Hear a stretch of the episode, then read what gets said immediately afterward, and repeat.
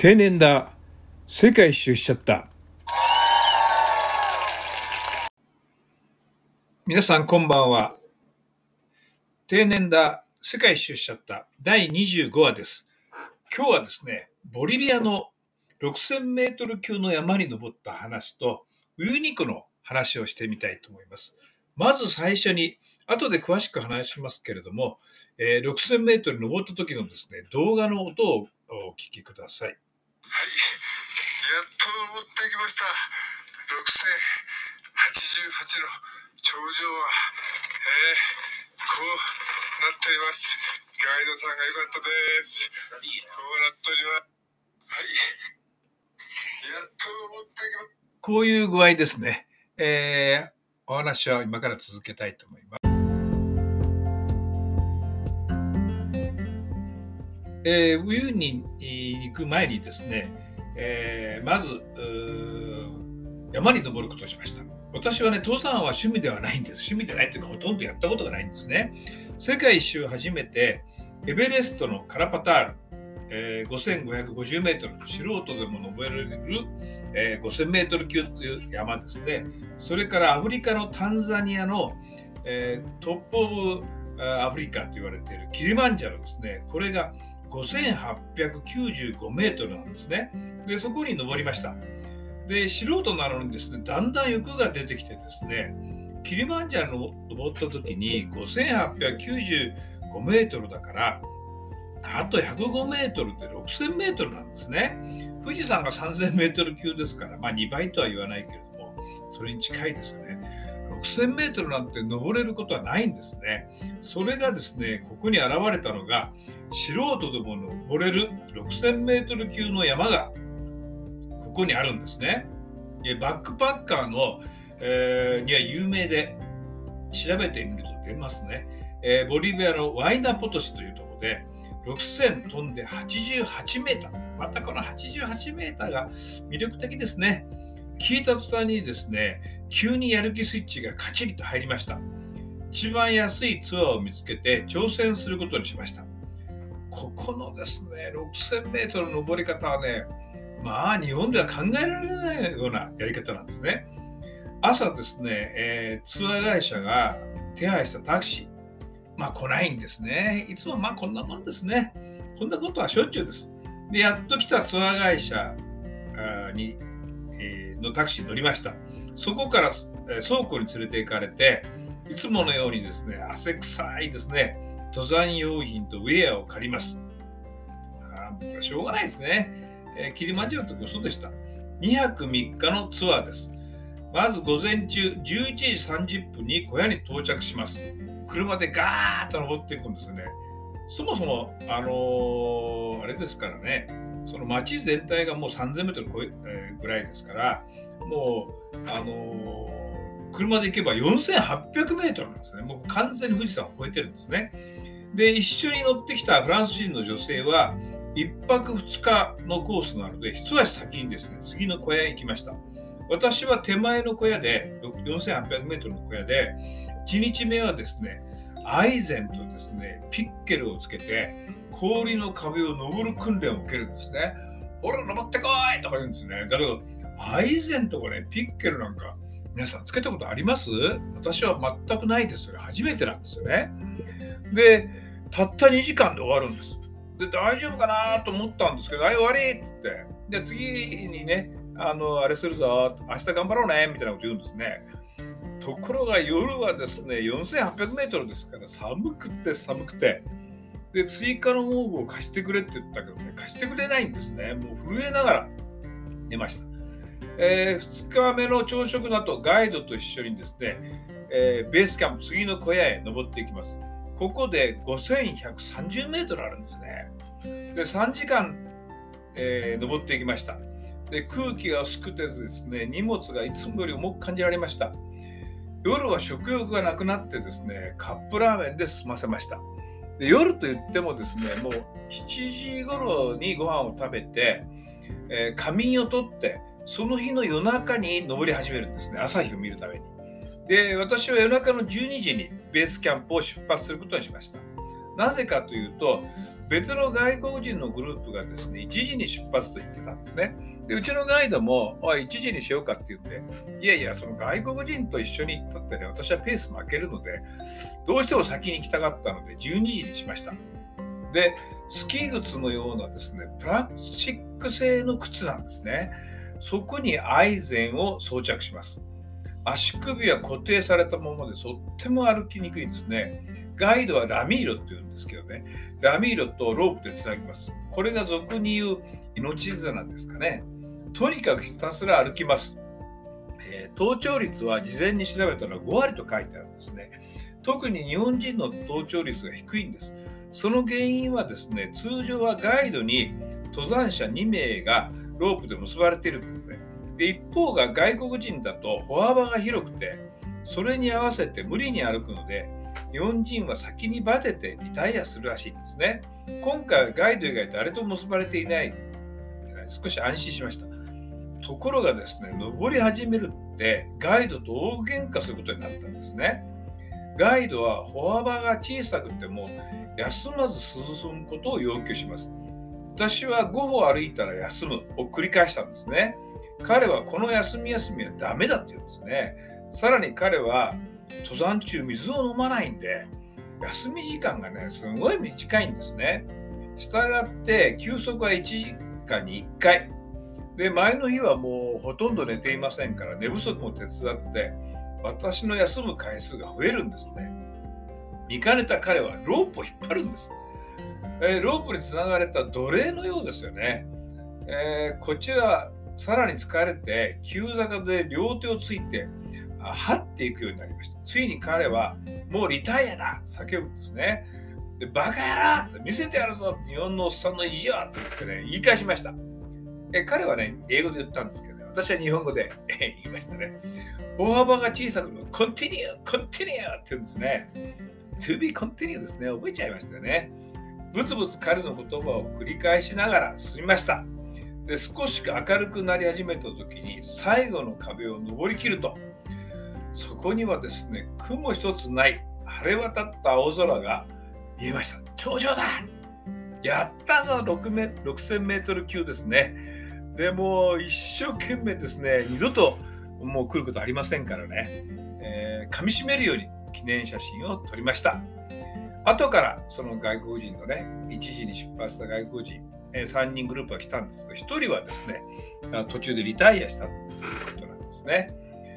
で、私は登る途中何を考えたかというと、実はね、リタイアするとですね、あのもう二度とここの断米には来ませんよね。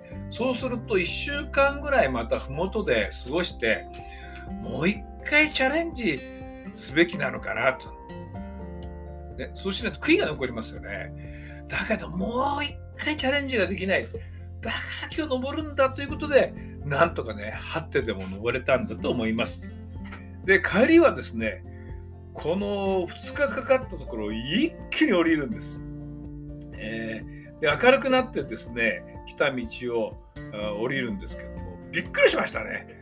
クレパスが口が開けてたりですね、今にも落ちそうな狭い道。こんなところをよく登ってきたもんですね。夜ね、見えなくてよかったです。見えてたら私、足がすくんで行けなかったと思いますね。で、えー、ベースキャンプ、4800メートルのベースキャンプでお昼を食べて、すぐですね、降りるぞって言うんですね。で、一気に、えー、3000メートル近くまで降りて、えー、4100か、4100まで降りて、車でラパスの宿に降りていきました。で、ガイドがね、なんでこんなに一気に下山するんだろうと思った理由分かりました。次の客がですね、小屋に待ってるんですね。で、また、えー、2泊3日だったらそこでアイゼンの訓練するし、1泊2日だったらそのベースキャンプに連れていくってことなんですね。で、6000メートルからですね、3000メートルまでラパスまで下山しましたのでね、さすがにですね、翌日は疲労困憊しました。起き上がれなくてですね、本当はウユニ行きをですね、その日に、次の日に予定してたんですけど、1日延長することになりました。本当はですね、ラパスからウユニ湖まで眺めが絶景と言われるね、電車で行く予定だったんですね。で、昨日の疲労でもうどうしてもダメなので、一番ホテルのおじさんに言ってですね、もう一時飛ばし止めさせてくれということをお願いして、午前中せっかく予約した電車をキャンセルしに行きました。そしたらですね、電車が毎日運行じゃないんですね。で、明日は運行しないのでやむなしと、半額戻しでしたね。で、明日の夜行のバスを予約しました。時間ができましたので、えー、後々行くブラジルの大使館にですね、ビザの申請に行きました。南米で唯一、えー、ブラジルっていうのはですね、えー、ビザがいるんですね。今はなんか観光ビザでもいらないとか言ってるんですよね。で、あらかじめパソコンで書類を送信して、えー、並んでいると、係官からですね、あ、分かった、できたよと、2日後に取り来てねって言われるんですね。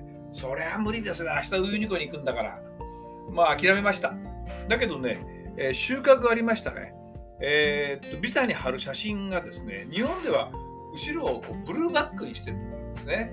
しかし、えー、ブラジルのビザでは白バックじゃないとダメだと。なんか偽造したように見られるっていうんですかね。で、えブルーバックは取ら使えないことがあったので、次のところでね、また申請するために取り直しました。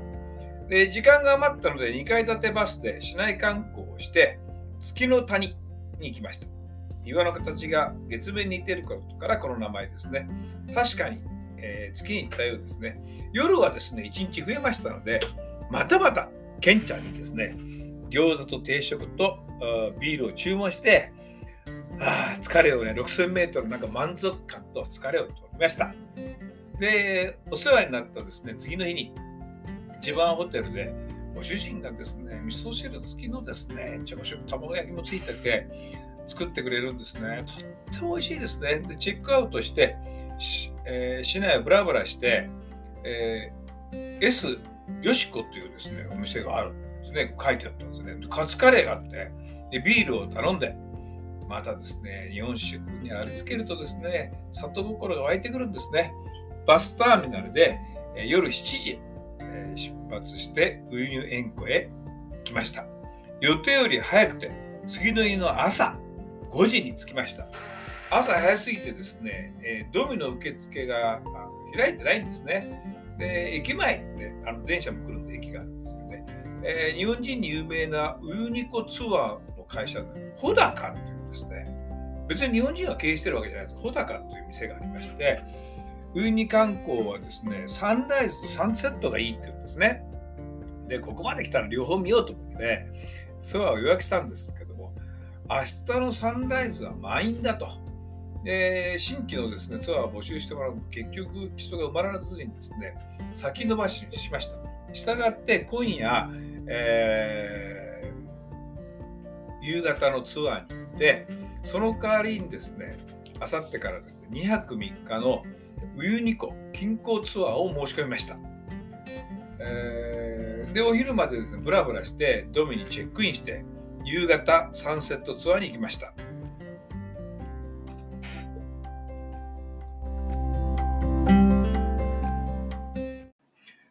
それではですね、先にね、ウユニ湖に行った時にものすごく風が強いんですよね。ちょっと風の音を聞いてほしいですね。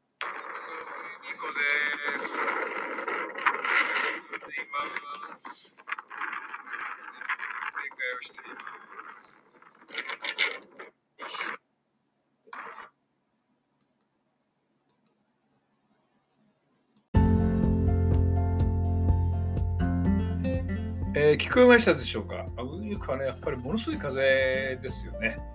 で、日本人や韓国人はウユニ湖の湖面に映るトリック写真が大好きなんですね。水の上にこう映りますよね。西洋人はね、どうも雨季が嫌いらしいですね。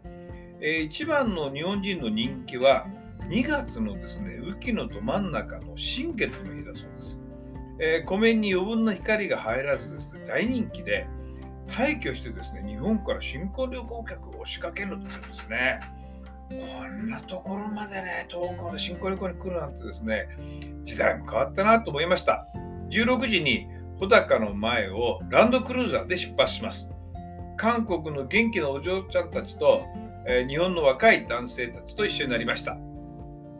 ランクルで潮のですね、砂漠って言いますかね、そこをね、猛スピードでですね、うわーっと、で道なんかないんですね。でドライバーたちが慣れ親しんだルートをこう、まあ、勘で走っていくんですね。太陽の光の関係で前がめちゃくちゃ照り返してですね、えー、見えなくなるんですね。で何年か前にですね実は私の住んでいる近所の方が新婚旅行に行ってですねそのランクル同士が正面衝突したっていうことがですね新聞に書いてありましたね。私はあのそこでねやっぱり近所あ同じ町内だったのでお名前は存じておりませんけれども少しお祈りをさせていただきました。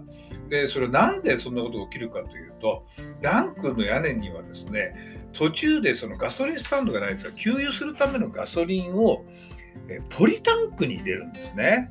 だからぶつかったらそのままバーンと破裂するわけですね。とっても危険だと思います。で走ること1時間。潮の上にですね湖面がですね、まあの混じり始めてついにあのピカピカの湖面に、えー、出会いました。貸してもらった長靴を履いてですね素晴らしい、えー、景色に感動しました。よくあるあ湖面写真。日本人はなんだか恥ずかしがってですね、さあ撮ろうよっつってもです、ね、なんか、うんこチャカチャカとかやってるんですね。で私はもうこれが目的なんでね、ノリのいい韓国の若いお嬢さんたちと一緒に記念写真を撮って、えー、撮ろうとか言って、よし、撮ってあげるわと、まあ、それ、日本語と韓国語と英語とね、バラバラなんですけどね、えー、言いながらですね、やっていました。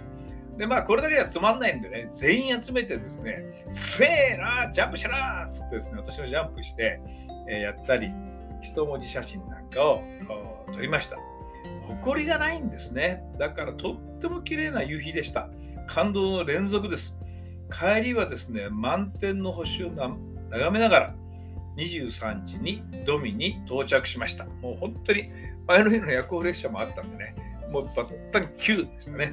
で、次の日にタクシーで、えー、塩のホテル、パラシオで去る。